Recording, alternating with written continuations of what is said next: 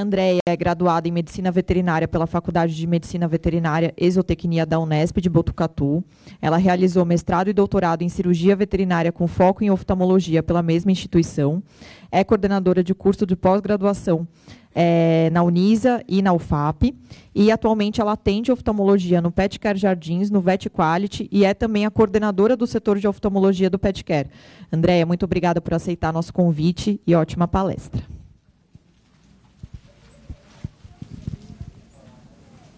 Obrigada. Bom dia boa tarde. Bom dia a todos.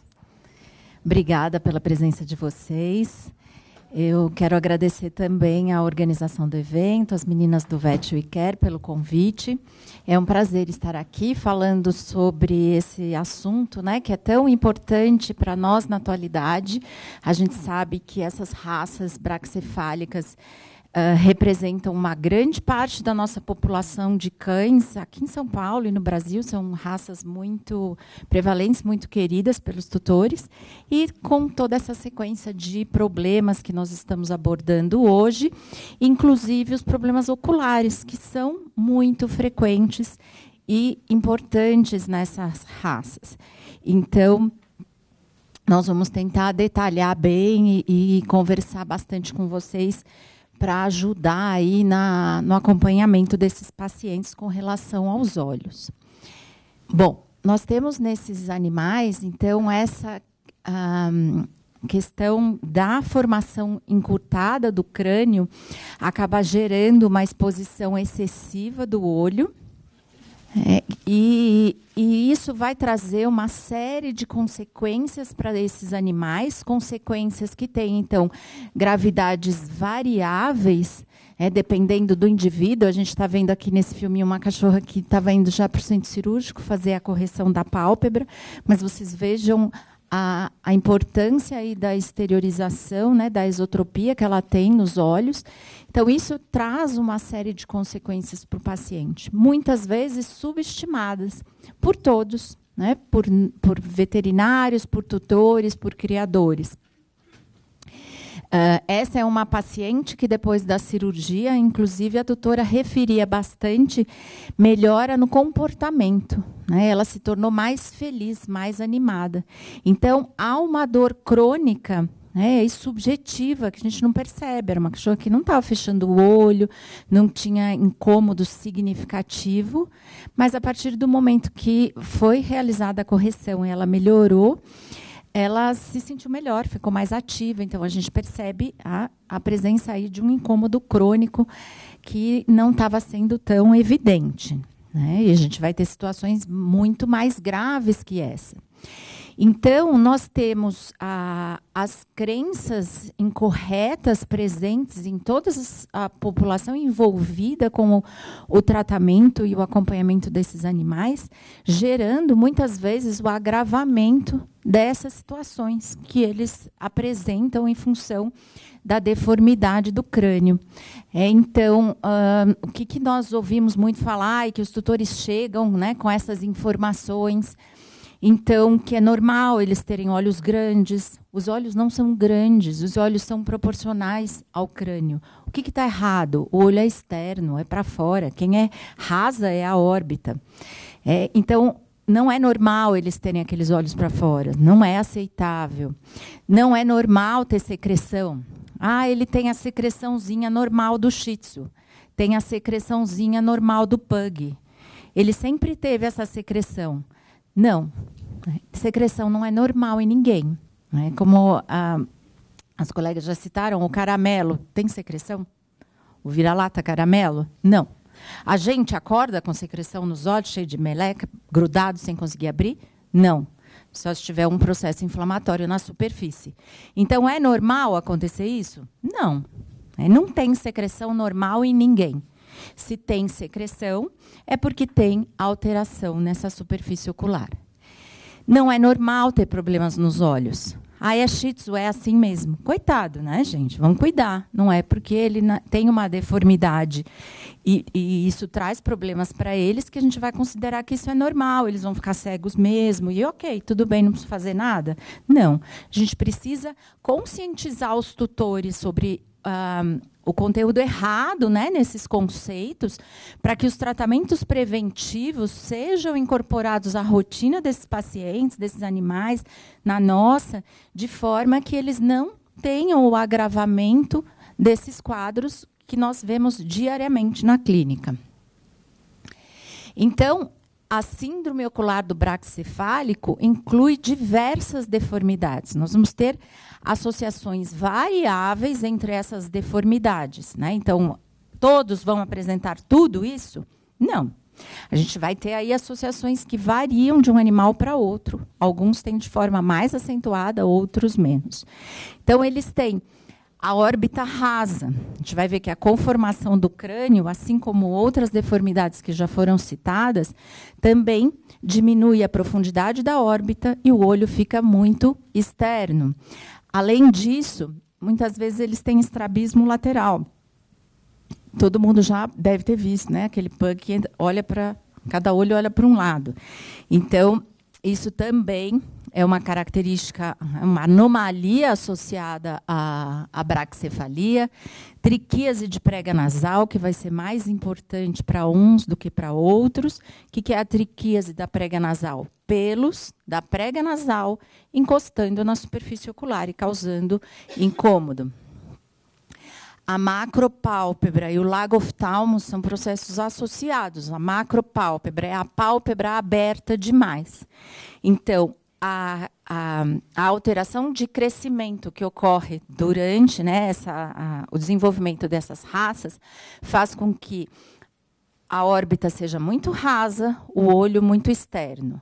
Os tecidos moles crescem de forma desproporcional ao crânio. Então, o que nós vamos ter? Exuberância desses tecidos moles, o que gera pálpebras muito abertas e muitas vezes ineficientes que, que é lagoftalmo? Um olho que não pisca, que não fecha direito. Então, a associação de vários desses fatores acaba gerando lagoftalmo, a macropálpebra, e também a gente já vai falar da diminuição da sensibilidade da córnea. Disfunção de ducto nasolacrimal é muito comum, porque eles tendem a ter a inversão do canto medial da pálpebra, fazendo com que a puncta fique dobrada, e aí não há eficiência na eliminação da lágrima pelo trajeto normal, que é o ducto nasolacrimal, e nós vamos ter, então, aquela lágrima que escorre, que fica umedecendo a face, muitas vezes trazendo dermatites, desconfortos e mau cheiro. Gente, isso é lágrima ácida? Não existe lágrima ácida, né? Um parênteses, nós não vamos falar disso hoje, mas não é lágrima ácida tá? É uma lágrima contaminada. Então, isso gera pigmentação na lágrima e ela não é ácida. Bom, é, então é uma disfunção de ducto nasolacrimal, quando eles ficam com o rosto marcado, cheio de, de aquela lágrima escura, com cheiro ruim. É lágrima acumulada e contaminada ali, porque não está funcionando a drenagem. Entrópio de canto médio, é a inversão do canto medial da, da pálpebra, também pode estar presente, assim como a triquíase de carúncula. É, é, a carúncula é o cantinho medial aqui da pálpebra. Quando nós temos a triquíase de carúncula, acontece a formação de pele mais interna na carúncula do que o normal. Né? Então, na transição conjuntiva-pele, uh, nós vamos ter uma exuberância da parte de pele e a pele vai lá para dentro. Com isso, tem pelo também ali. Então, eles têm a associação desses dois processos. E a sensibilidade da córnea é comprovadamente diminuída. É a, a sensibilidade da córnea é dada por uh, a inervação presente no estroma corneano, que é uma ramificação ali dos nervos ciliares, e é com é, é, já é estudado e comprovado que nessas raças, principalmente na região central da córnea, essa sensibilidade é diminuída. A consequência disso, né, na verdade, são consequências, são várias. A principal, por que, que a gente pisca? Você sente né, o olho, você ficar sem piscar, você vai sentir a córnea ressecando e vai sentir a necessidade de piscar. Quem não tem sensibilidade na córnea não sente necessidade de piscar pisca menos, a córnea resseca mais. Já não era muito exposto, né? a pálpebra já não é aberta demais e eles ainda não sentem a a córnea de forma a estimular o movimento da pálpebra. Então, com isso, nós vamos ter um agravamento da situação que é o lago oftalmo. Tá? Outra condição é, associada a isso. Ah, eles demoram mais para ter desconfortos na córnea do que as outras raças. Então, um processo de ressecamento, de irritação, uma lesão inicial numa superfície corneana, que em outra raça causaria desconforto, no Shih Tzu, no Pug, ele está lá feliz, está tudo bem, com aquela secreção normal. Ou seja, vai passar desapercebido e isso vai retardar o diagnóstico para nós. E ainda, para melhorar, alguns vão desenvolver cílios anômalos, distiquíases e cílios ectópicos, que são cílios em posições anormais. A ceratoconjuntivite seca, qualitativa e quantitativa, também podem estar presentes. Nós chamamos de ceratoconjuntivite seca quantitativa quando há redução na parte líquida da lágrima. Então, ele está diminuindo a produção de lágrima, é quantitativa. Qualitativa, está diminuindo a secreção sebácea e a secreção de muco. Que condições podem afetar essas secreções? Um, as, o, o, o, lipídio é produzido pelas, pelas glândulas de meibômio ou pelas eh, ou glândulas tarsais, que ficam na pálpebra inflamações crônicas associadas à obstrução do ducto dessas glândulas ou até é, a distúrbios dermatológicos, como pacientes atópicos, Uh, prejudicam a produção dessa secreção sebácea. E a gente vai ter ceratoconjuntivite seca qualitativa. Uh, e a conjuntivite crônica prejudica a produção de muco, nas células globosas da conjuntiva. Então, vejam, uma coisa agrava a outra. Né? Então, geralmente, eles têm menos lágrima, olho muito aberto, várias deformidades palpebrais que aumentam atrito, triquias, entrópio, e ainda o prejuízo na lágrima. Pacientes atópicos, shitsus frequentemente são atópicos? Sim, né? Todo dia a gente atende shitsu atópico. Isso vai prejudicar a qualidade da lágrima e agravar o olho seco. Né? Então, são doenças agravantes, são muito frequentemente associadas. Bom, eu coloquei aqui alguns trabalhos que mostram, é, trazem para a gente a importância deform dessas deformidades nessas raças. É para chamar a atenção do quanto isso é frequente e muitas vezes passa desapercebido. Então, esse primeiro trabalho que foi publicado na Veterinary Ophthalmology o, no ano passado, é uma revisão sobre outros estudos né, em braxcefálicos, e eles concluem que 100% dos shih tzus e pugs têm entrópio de canto médio. Todos têm. Tem um shih tzu que você vai examinar e o olho dele seja normal? Não. O olho não, a pálpebra. As, os olhos são bons. O problema está na pálpebra. Então, eles têm todos distúrbios de pálpebra. A sensibilidade corneana é considerada diminuída de 50 a 95% com relação à sensibilidade de um mesocefálico. Então, eles sentem muito menos. O teste de Schimmer é 15% menor do que em outras raças, considerando os assintomáticos. É, aqueles que não foram para o veterinário por problemas oftalmológicos, foram para fazer outra coisa, sim, o, o shimmer deles é menor, né? a mensuração da quantidade de lágrima. O teste de quebra da lágrima, que a gente chama de Tibut, ele é, é uma avaliação qualitativa da lágrima. Quanto tempo essa lágrima fica na superfície ocular? O normal é que fique mais do que 20 segundos. E, em média, nos braxcefálicos, ela, a lágrima permanece por 5,4 segundos na superfície ocular. Ou seja, eles não distribuem bem essa lágrima e ela não tem aderência suficiente, adequada. São ceratoconjuntivites secas qualitativas. Então, de novo, todos esses processos se somam para gerar os problemas que nós vemos na, na rotina. Aqui um estudo que ah, é, fez então a estatística né, de 93 cães avaliados em serviços de oftalmologia.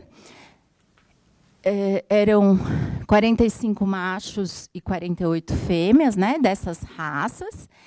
E o que foi observado? 44% chegaram ao serviço com úlcera de córnea, 36% com pigmentação da córnea, fibrose da córnea, né, cicatrizes em 25%, entrópio de estiquíase foram é, diagnosticados nesses pacientes. Muitos precisaram de tratamento cirúrgico, 22% fizeram cantoplastia, flap de conjuntiva em 10% e eletroepilação de cílios anormais em 7%. Então, vejam a prevalência, a importância das ceratites ulcerativas e da pigmentação da córnea nestes indivíduos.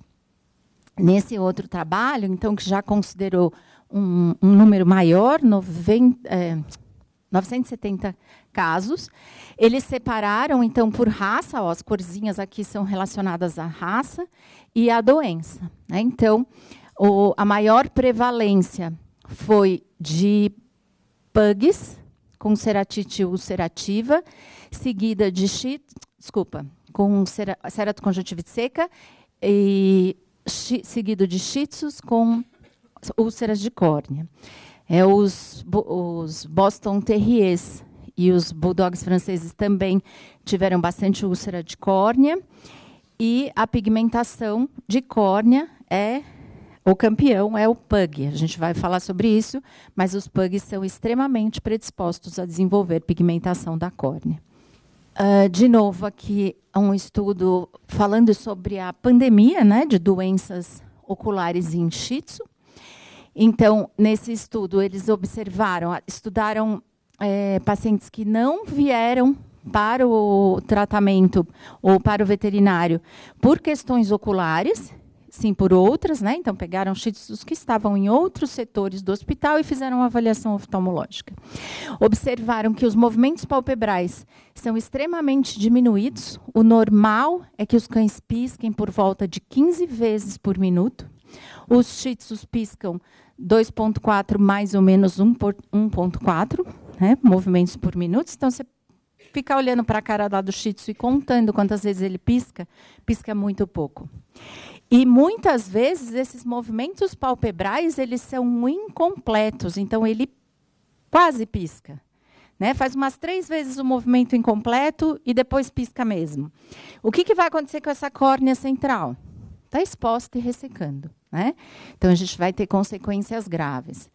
O teste de Schirmer pode estar tá dentro do normal, porém com uma diminuição do teste de quebra da lágrima importante, lembram que tinha que ser mais que 20 por segundo. 82% deles têm lagoftalmia, ou seja, não piscam de forma adequada, permanecem de olho aberto, triquíase de carúncula entrópio medial em 100% dos casos, pigmentação da córnea e cicatrizes, já uma porcentagem menor, e neovascularização em 12%. Isso considerando aqueles que não procuraram serviço veterinário para avaliar o olho. Né? Então, é uma prevalência muito alta. E aqui, esse trabalho que é bem interessante para a gente ver a importância dessas alterações né, na saúde ocular dessas raças, é, ele fez uma comparação entre a gravidade das úlceras de córnea nas diferentes raças. Então, as úlceras foram classificadas como grau 1, úlceras superficiais, grau 2, úlceras estromais médias, e grau 3, úlceras graves. E aí, o que, que foi observado? Ele primeiro, primeiro uh, gráfico aqui divide essas uh, divide a ocorrência né, entre raças não braxcefálicas eh, e braxcefálicas. Então, o pretinho é o braxcefálico e o listadinho é o não braxcefálico. Úlceras superficiais são muito mais frequentes nos não braxcefálicos machucam o olho, cai sabão, tem úlcera indolente, é, por vários motivos, eles apresentam úlceras superficiais. Quando a gente pensa em úlceras médias e úlceras profundas, pronto, os braxcefálicos passaram na frente estourado. Né? Então, isso vai ser muito mais é, frequente nessas raças. Aqui considerando já os não, só os não braxefálicos e as diferentes raças. Então, a gente vê que em todas elas, a maioria dos casos é de úlcera superficial, que é o grau 1, ó, que está branquinho aqui. Né? Vamos colocar esse gráfico, mesma coisa, num, em raças braxefálicas, as úlceras graves são as mais prevalentes na maioria, exceto o bulldog francês. O que, que o bulldog francês tem muito? Úlcera indolente, que é uma úlcera chata, mas é superficial. Aí a gente vê também todo dia dando trabalho e, e, e complicando para essas raças. Então, uh, é o único aqui que tem essa diferença. Na maioria, nós vamos ver que as úlceras graves é que são importantes e frequentes nas raças braxcefálicas. Ou seja, eles tendem a ter úlceras mais graves, mais profundas, de evolução mais rápida. E por que então que tudo isso né, acontece? Vamos ver agora quais são os componentes dessa é, síndrome do braxcefálico e por que, que isso acontece. É, as palestrantes anteriores até já explicaram isso, vou repetir rapidamente para a gente retomar o assunto. Então, ao longo da seleção racial, a característica do braxcefálico foi sendo acentuada. Né? Então, o crânio foi é, encurtando, a maxila, que é o víscero crânio, cada vez mais curto. Então a gente vê que em 1850, olha a cara do bulldog, aqui como é que eles estavam lá por 1950. E quando a gente vê agora, o olho está para fora, não tem mais nariz, não tem narina, né? e pregas nasais redundantes absurdas. Então, o resultado disso. Cadê o osso nasal? Cadê a maxila? Então, quando nós temos aí um encurtamento do víscero-crânio durante o crescimento, com a manutenção do crescimento dos tecidos moles, nós vamos ter, por consequência, essa redundância de tecidos moles na face e todos os problemas que eles trazem, né? inclusive para o olho. Nesse estudo, é, a gente começa a, a, entender a relação do tamanho da fenda palpebral com o desenvolvimento de alterações oculares na superfície. Então, eles desenvolveram uma forma de medir, relacionar né, o tamanho da cabeça com o tamanho do nariz. Quanto menor essa relação, mais curto o nariz. Uh, e também mediram a largura das fendas palpebrais. Tá? E observaram que, na maioria, né, na média da população, então, a medida da fenda palpebral é 22,1 centímetros e essa taxa de relação entre o nariz e a cabeça, 0,51. Olha no piquinês para onde a gente vai. 3,4. É o tamanho de uma fenda palpebral de um cachorro grande. A taxa, né, a relação aqui crânioencefálica, muito menor que o normal. Pug, Shih Tzu, a gente vai ter aí também né, o Boston Terrier, olha, Cavalier, fendas palpebrais excessivamente abertas, né, considerando que, além disso, o olho está fora demais. A partir dessas medidas, esse autor, então, estabeleceu riscos relacionados à característica do braxcefálico. E uh, o observado foi que são quatro principais fatores de riscos associados ao desenvolvimento de problemas graves nos olhos. Os braxcefálicos são 20 vezes mais predispostos do que as outras raças. A presença de prega nasal aumenta esse risco em cinco vezes. A exposição da esclera, branco do olho aparecendo. Vamos voltar aqui, ó. Branco do olho aparecendo. É normal no cão? O caramelo tem branco aparecendo? Esclera exposta? Não. A gente não espera isso. Então, Esclera exposta é um fator de risco importante, aumenta em três vezes o risco de úlceras de córneas graves. O aumento, e, e, o aumento de 10% da fenda palpebral, cada 10% que a fenda palpebral é maior que o normal, gera um aumento de risco de três vezes para o desenvolvimento de úlceras graves. Então, quando a gente pensa que é, num cão braxcefálico, né? E, e não, desculpa, num, num, cão normal, mesocefálico, o aumento da fenda palpebral, que geralmente está associado ao aumento do cão, não aumenta em nada o risco da úlcera. Quando uh, são estudadas raças braxcefálicas, quanto maior a fenda palpebral, maior o risco de úlcera, e se ela tiver uma prega nasal importante, se o cão tiver uma prega nasal importante, esse, essa curva é ainda mais acentuada. Né? A tendência de aumento de desenvolvimento de úlceras graves é muito mais importante. Um, aqui mais ou menos a mesma coisa, né? Então, o normal é a fenda palpebral, né, que nós vamos medir com paquímetro, com 2,2 centímetros. Essas raças têm a fenda muito mais aumentada. Aqui um outro trabalho que mostra que, em média, ela, eles têm fendas maiores que 2,7, o que é bem maior do que o padrão para essa raça, ou para o esperado, para esse tamanho de cão, né, não para essa raça. E aí nós vamos ter esses resultados. Olhos muito expostos, que não piscam direito pelos diversos motivos que nós já falamos e desenvolvem lesões centrais na córnea. E aí o tutor chega e fala: Ai, meu shih estava brincando ontem com o brinquedinho e bateu no olho, ele ficou com o olho fechado. E a gente trata como se fosse bateu no olho, fez um traumazinho, vamos passar um antibiótico, um lubrificante e beleza. Será que foi isso mesmo? Ou essa córnea estava desidratando aqui faz tempo e de ontem para hoje dis, essa, essa descamação que é, é, gerada pela, pelo ressecamento foi mais intensa, fez úlcera, contaminou e virou essa caca. Sim, provavelmente foi isso.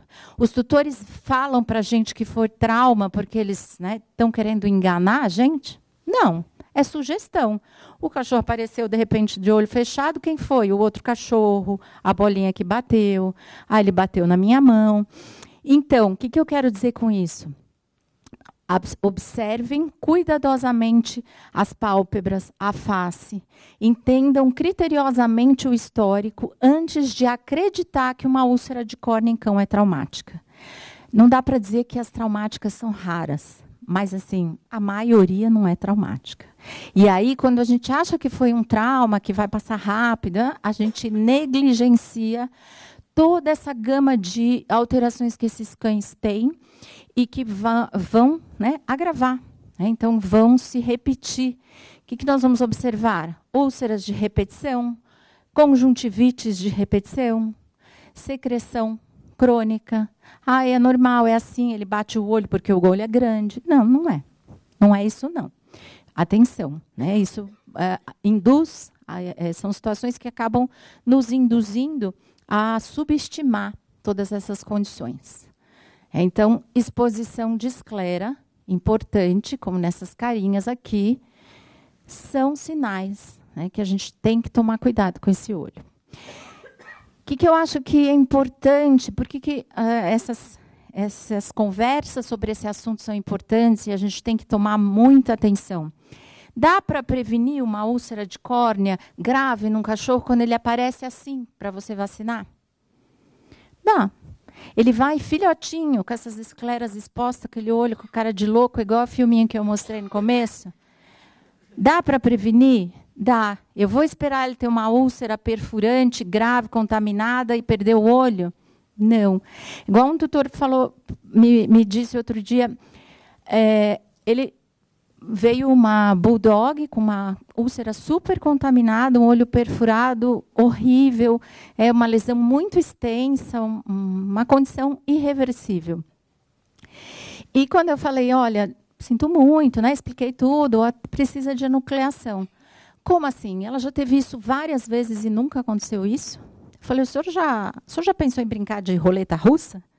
É isso que está acontecendo quando uh, você, uh, você deixa um braxcefálico ter várias úlceras. Vamos ver, né? Deixa ter, até a hora que uma vai dar ruim.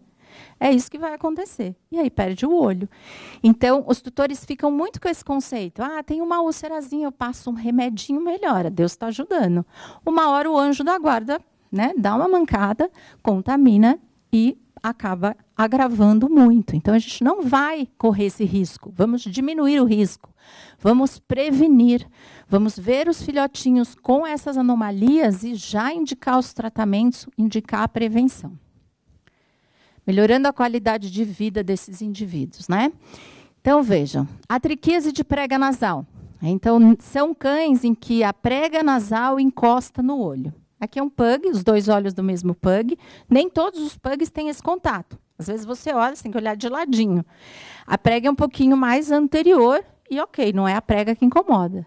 Mas em alguns, o cara é muito achatado e muita prega, ela vai encostar no olho. Piquenês, a prega geralmente encosta no olho. Uh, os pequenês estão começando a voltar, né? A moda, a gente de vez em quando atende um pequenês jovem e a maioria dos que eu vejo tem prega encostando no olho, tem triquíase de prega nasal. Entrópio do canto médio, 100% dos pugs e shih tzus têm gravidades variáveis. Né? Alguns vão conviver bem, outros não. Qual que é o, o que, que é o entrópio do canto médio? Essa inversão de pálpebra aqui no cantinho medial. Tá? Então, você coloca a luz de lado, com ou sem fluoresceína, você vê pelos encostando no olho. No PUG, qual vai ser a, a consequência disso? Pigmentação da córnea. Né? Ceratite pigmentar progressiva, que pode levar à perda de visão, isso se não fizer úlcera. Então, atenção, vamos observar bastante, sempre olhar com uma luz, avaliar com uh, foco de luz os bugs, porque eles têm olhos muito escuros e às vezes é difícil de perceber a ceratite pigmentar. E parece que está bonitinho, está tudo bem, porque o olho nem vermelho não fica, né? Eles respondem muito pouco com inflamação. E olha quanto entrópio de canto médio e a consequência disso. A longo prazo, vai perder a visão ou vai fazer úlcera de córnea. Né? Aqui é outro pug, ele tem entrópio de canto médio tanto superior quanto inferior e fazendo uma úlcera grave. Triquíase de carúncula. A pele vai até mais profundo lá, lá, na carúncula, no canto médio, e aí nasce pelo lá dentro. São esses tufos de pelo aqui, ó. Olha isso, chega até metade da córnea. Então, aqui é entrópio de canto médio. Aqui é triquíase de carúncula. Dá para entender? Perceber a diferença? Então, um é o pelo nascendo lá dentro mesmo, lá no fundo. Às vezes tem folículo piloso na base da terceira pálpebra, quando a gente vai operar. E uh, aqui é a pele que dobra. Essa pele que dobra também inverte a puncta, dobra a puncta. A lágrima não vai embora pelo caminho certo, escorre lágrima na cara. Então, uh, são agravantes. Distiquíase. O que é distiquíase? Os pelos que se formam na rima palpebral. Cílios que se formam na rima palpebral. Esse cão é um shih tzu com várias distiquíases. A clínica do paciente com distiquíase é variável. Algumas distiquíases podem ser macias, longas e causar pouco incômodo.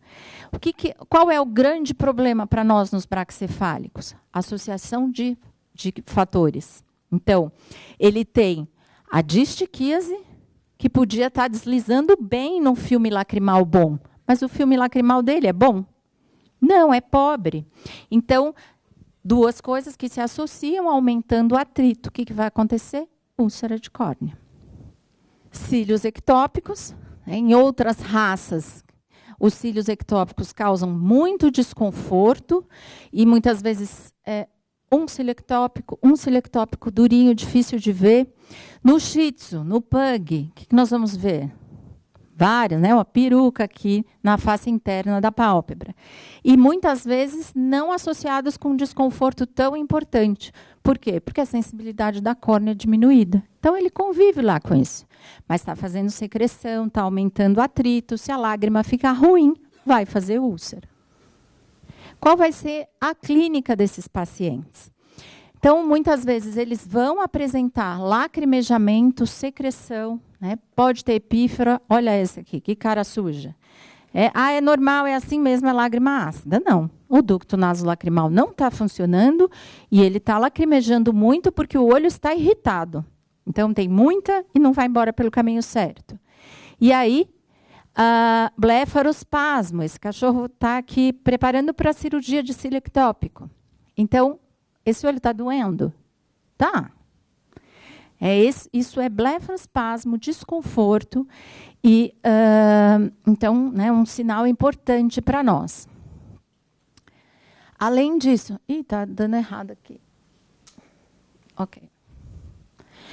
A gente pode ver as úlceras, né? A pigmentação da córnea, a úlcera que nós já vimos, a pigmentação da córnea e a secreção se tornar mais espessa, principalmente naqueles indivíduos em que nós é, temos o olho seco junto. Então, a, a secreção deixa de ser epífora, é de ser líquida, vai se tornando mais espessada, aquele muco, aquele fio de muco, aquela meleca que, que fica no, no olho desses cães e muitas vezes vai se tornando mucopurulenta, o que induz é a suposição de que é conjuntivite, mas não é.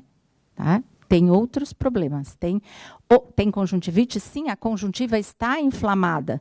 Mas é uma conjuntivite primária? Ele pegou de outro cachorro? Não.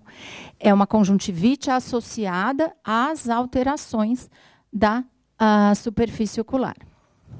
Então, aqui, é, esse é para mostrar a pigmentação. E é isso. Então, a gente vai ver uma associação variável, variável desses sinais clínicos nesses pacientes, que muitas vezes se repetem. Né? Então, é a tal história da ah, tem conjuntivite de vez em quando, tem úlcera de vez em quando. Tá certo? Não, tem um porquê. Vamos sempre procurar o porquê. Né? Não é uma coisa aceitável. Bom, um, para falar da ceratite pigmentar, né? então há uma tendência muito importante que vocês já devem ter observado dos pugs desenvolverem ceratite pigmentar. Então, por algum motivo, o, o, pug vai desenvolver mais ceratite pigmentar do que as outras raças braxcefálicas. Então, nós temos vários estudos né, sobre esse assunto, nenhum ainda é completamente, né, a gente não tem uma certeza sobre a causa, provavelmente, de novo, a associação de fatores. Então, esse estudo de 2013 com pugs sem queixa oftalmológica observou é, 82,4% dos animais com pigmentação de córnea, então a grande maioria, e ele questiona a possibilidade de ser genético, de ser uma deficiência da reposição celular uh, e a anomalia palpebral presente em todos. Né? Então, a gente já sabe que 100% dos pugs têm entrópio de canto médio entre crias de carúncula. E isso é um, um grande fator aí de desencadeamento da ceratite pigmentar. É, nesses casos, nesse, nesse estudo aqui, é, foi observado que 71% dos, dos casos avaliados é, sendo PUGs é, apresentavam ceratite pigmentar. Então, a maioria da, dos casos está relacionado com a raça. Estudando a casos, né, 210 pugs não, não, que não vieram por queixa oftalmológica, são até animais de canil, que esse estudo utilizou, é, com menos de 5 anos de idade, vejam só, foi observado que 46,3% desses pugs jovens estão começando a pigmentar a córnea, 49,9%, 50% dos pugs jovens já têm uma pigmentação importante da córnea. E aí, é, a grave é, de, é, menos prevalente, porque a gente está falando de pacientes jovens. Se com menos de 5 anos ele já está assim, como ele vai estar aos 10? É, então, isso vai, é uma coisa progressiva e muito presente nos pugs. Tá? Então, esse autor já fala de uma forma muito mais é, concreta né, que, o, que essa, a, a gravidade do, do, da ceratite pigmentar é, gra, é grande né, no, no pug, aumenta com a idade, então, nos pacientes jovens, né, até 5 anos, ela chega só a moderada, mas vai piorando com a idade e está principalmente associada ao fato de que esses cães têm deformidades palpebrais importantes. E agora, falando por mim, eu acho que também o que aumenta muito a tendência do pug, né, se a gente compara com com shih tzu, com pequenês. O que, que aumenta a tendência do pug a fazer ceratite pigmentar? O pelo dele é duro. Então, o atrito que o pelo causa na córnea é muito mais intenso, né? E acho que isso é um fator agravante aí para os nossos pugs desenvolverem tanta ceratite pigmentar. Muito bem. É, a ceratite pigmentar pode ser prevenida pela correção precoce dos, das anormalidades palpebrais. Eu pego um shih tzu de 10 anos, todo pigmentado assim, eu vou corrigir a pálpebra dele? Provavelmente não. Vou tratar a ceratoconjuntivite seca e tentar despigmentar. Mas a minha cirurgia de correção palpebral não vai ter mais eficiência preventiva para não pigmentar. O que, que é ideal quando a gente pensa no tratamento preventivo para esses animais? Peguei novinho, tem deformidade palpebral importante, vamos indicar a correção cirúrgica da pálpebra para que ele não venha a depositar tantos pigmentos. Bom, uh, o tratamento, então, é uma abordagem multifatorial, nós temos que identificar. Pois não. Olha, acabou de crescer, um ano partir de um ano, dependendo da gravidade né, das anomalias que a gente percebe, já dá para indicar a correção cirúrgica, sim. Uh, bom, então, é uma doença multifatorial, não é um problema só, não é também um problema de solução definitiva, eu não consigo corrigir o crânio do cachorro, ele não vai deixar de ser braxcefálico. Então, nós vamos ter que atuar em várias frentes para combater os diversos problemas. Tá? Então, tratamento imediato, emergencial das úlceras de córnea é fundamental, assim como a identificação da causa da úlcera de córnea. Né? Não caiam no conto da úlcera traumática em braxcefálico. Provavelmente não é. Importante encaminhar para o oftalmologista para identificar a causa. Lubrificar a superfície melhora muito, diminui a ceratite por exposição, porque o olho não fecha direito, diminui o atrito dos pelos anômalos com a superfície e a gente consegue uma boa melhora em muitos casos. De, claro, depende da gravidade da situação. A gente tem que avaliar um, qual dos fatores né, daí da síndrome é mais importante em cada indivíduo. Mas, em geral, lubrificar é uma coisa para todos. E nós podemos usar mucinomiméticos, que são os colírios lubrificantes à base de condroitina ou de hialuronato, né, que ah, melhoram aí a, a, a, quantidade de mucina, estimulam a produção de mucina e vão melhorar a qualidade da lágrima. E os estimulantes, que são os imunossupressores de uso tópico, né, ciclosporina, tacrolimus, que vão estimular a produção de lágrima e a correção das anomalias anatômicas. Sempre que elas forem importantes, quanto mais cedo corrigidas, melhor o prognóstico para esse paciente. Então, a, o tratamento preventivo é uh, inclui né, as diversas anomalias. Então, normalmente a gente faz um combo de tudo, dependendo da, do grau de alteração que cada paciente apresenta. Eu posso tentar indicar a cirurgia e o tratamento com lubrificantes precocemente. Então, o cachorro foi lá por outro motivo e eu percebo tudo isso. Eu passo a tratar preventivamente ou ele vem porque está com uma conjuntivite ou com uma úlcera de córnea, eu identifico todos os problemas e eu vou indicar o tratamento para evitar novas crises, certo? Pois não. Então, sempre, assim, não é uma prevenção 100%. É, pensa que nós vamos ter aí problemas mecânicos e problemas de função lacrimal. Quando eu melhoro a lubrificação, eu estou melhorando o problema uh, relacionado à função lacrimal. Mas ele continua com entrópio, com triquíase, com cílio ectópico. Então, não é uma resolução. É preciso identificar tudo para ver o que, que é mais importante nesse cachorro. Então, sim, na maioria deles é para o resto da vida, uh, mas pode ser que não, só isso não tenha eficiência, tá?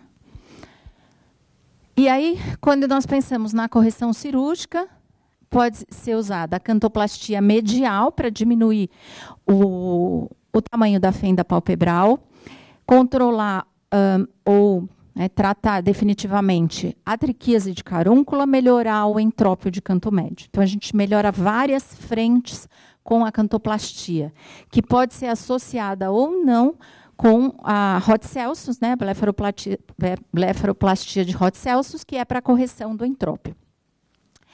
Uh, principalmente em PUG, muitas vezes a gente precisa fazer as duas coisas juntas. E tratar os cílios anormais, eletroepilação, excisão de cílios ectópicos, tirar aí o, o, as questões de atrito, certo?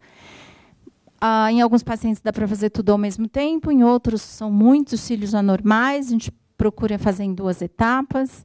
Alguns vêm já com córnea perfurada, úlceras graves, precisa da cirurgia de córnea primeiro, para depois corrigir a pálpebra. A gente precisa tirar o paciente da situação de emergência, salvar o olho, para depois pensar na prevenção de novos episódios, que é a correção da pálpebra. Aqui a gente tem um caso de um paciente antes e depois da cantoplastia medial modificada, né? Então, corrigindo a exposição de esclera, o entrópio de canto médio e a triquíase de carúnculo observados aqui, ó. Então, como é que é essa cirurgia? Nós vamos retirar a carúncula, que é o cantinho aqui, né, com os pelos e folículos pilosos, mantendo as punctas. Esses dois fios aqui ó, são, é, estão canulando as punctas. Então, é, durante a cirurgia, eu vou canular as punctas porque elas são referência. As minhas incisões são mediais às punctas. Eu vou tirar todo esse segmento de pele medial às punctas e fechar. Eu deixo normalmente o, paciente com flap de terceira pálpebra provisório durante a cirurgia, porque é, é bem difícil. Parece né, um pedacinho de pele, a gente faz em cinco minutos. Não, é difícil fazer isso. Por quê? Porque o olho é enorme e a gente está trabalhando lá dentro do buraco. É, então, é uma região de acesso difícil. Então, normalmente eu mantenho com flap para proteger né, de mim mesmo, para não acertar o bisturi, não acertar a tesoura no olho.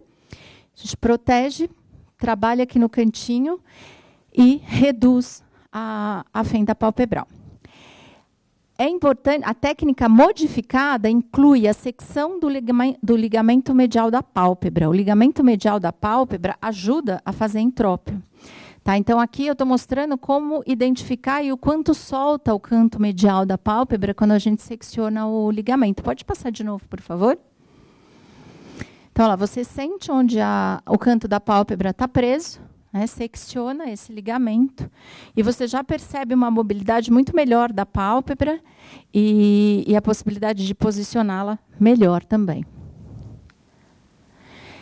E principalmente nos pugs, isso só de forma isolada não resolve o excesso de pregas e a, e a, gente pode precisar tirar a pele também daqui do cantinho medial da pálpebra inferior.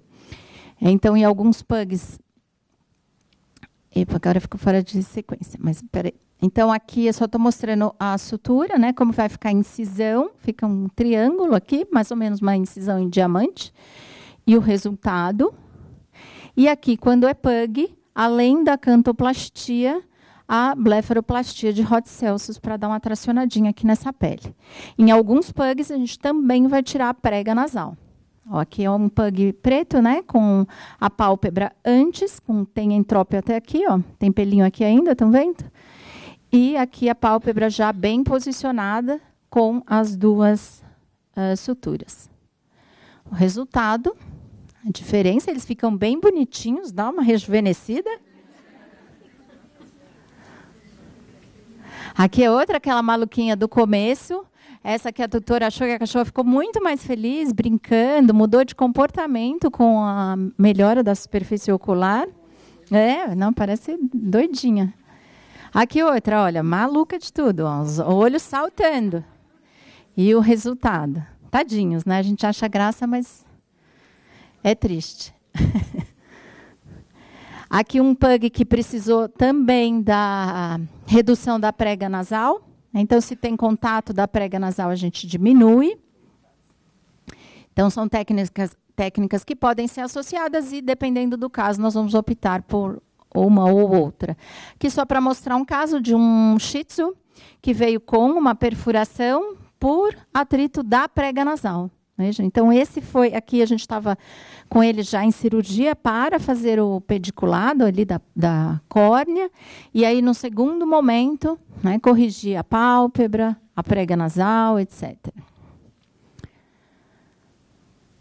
Bom, e é isso. Né, só isso, tudo isso que eu tenho para falar para vocês. Espero ter ajudado. Eu acho que é uma questão, novamente, que nós precisamos atentar muito para cuidar preventivamente, para que essa situação que a gente viu aqui na última imagem ocorra cada vez menos. É nossa função conscientizar as pessoas para o tratamento precoce preventivo e talvez para diminuição, né, melhora da seleção racial. Né, mas muitas vezes a gente não consegue interferir nisso. Um, alguém tem mais alguma questão? Tudo bem? Bom, para encerrar, quero convidar vocês para participar do nosso curso de oftalmologia básica, que está disponível ou vai ficar disponível nos próximos dias, né? No VET Sapiens. Então, é um curso bem legal, no qual a gente fala dessas alterações e de outras que são importantes aí para a avaliação do clínico geral, tanto para fazer o tratamento inicial dos pacientes, quanto para encaminhar para o oftalmologista, para entender direitinho as afecções oculares. Tá bom? Fico à disposição de vocês e muito obrigada.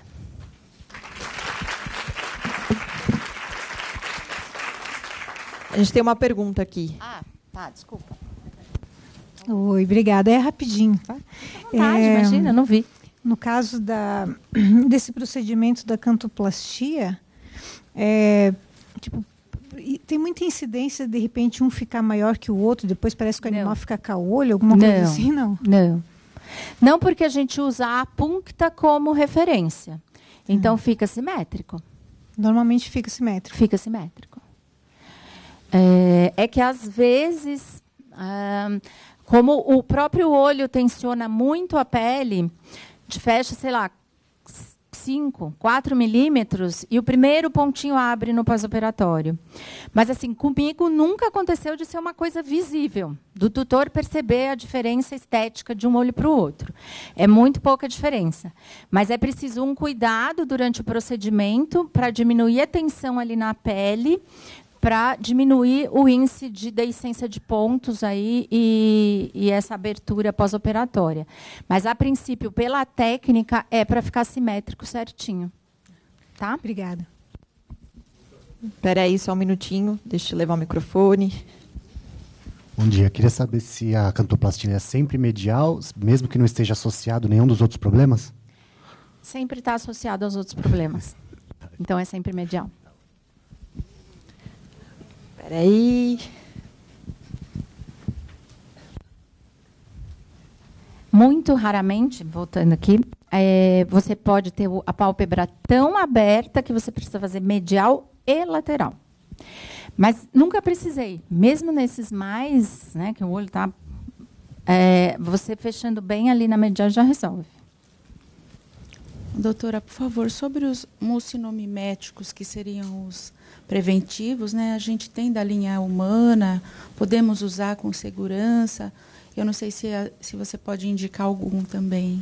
Sim, da linha humana pode ser usada com segurança, assim como os de uso veterinário. Um cuidado importante que nós podemos lembrar sempre ao escolher um viscoelástico para lubrificar uh, é a presença de conservante.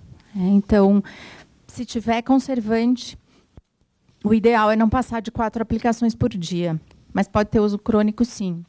Agora, se você quiser fazer oito aplicações por dia, né, um caso mais grave, sei lá, por algum motivo você quiser aumentar a frequência além de quatro, aí é importante escolher um que, tem, que não tenha conservantes, que são os da linha humana. Tá? É, e aí, depois que faz a, a correção cirúrgica, né, você é, eu sei que pode ter deficiência também na, na questão da lágrima. Você continua com os imunoestimulantes? Sim, grande maioria. E, a, e do tacrolimus para ciclosporina, você opta por algum ou depende do caso também? Depende se é a Olha, depende do caso, depende da sensibilidade do indivíduo, da gravidade do olho seco, né? Na verdade, assim, é outro assunto para a gente falar de olho seco. Mas, é, resumindo, é muito variável. Os dois funcionam bem.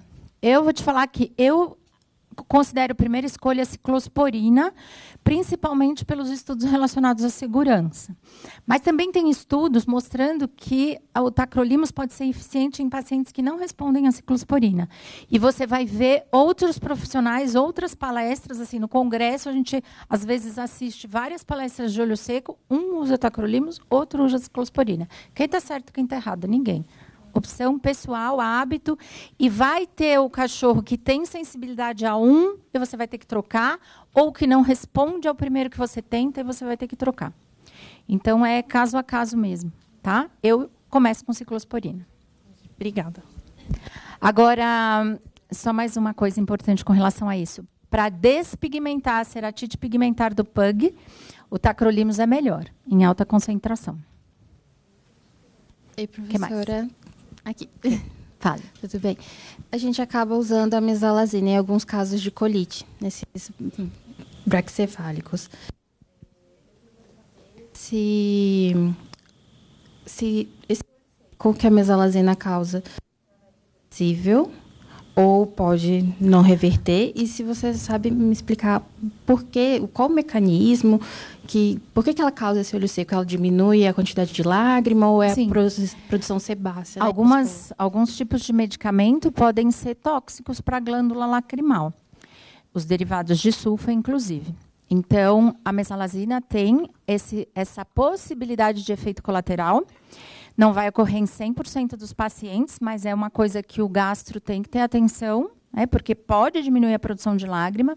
Geralmente faz uma ceratite, uma ceratoconjuntivite seca aguda, assim, tá normal, vai para zero. Uh, então, fazem, eles fazem úlceras graves, a gente precisa ter muita atenção.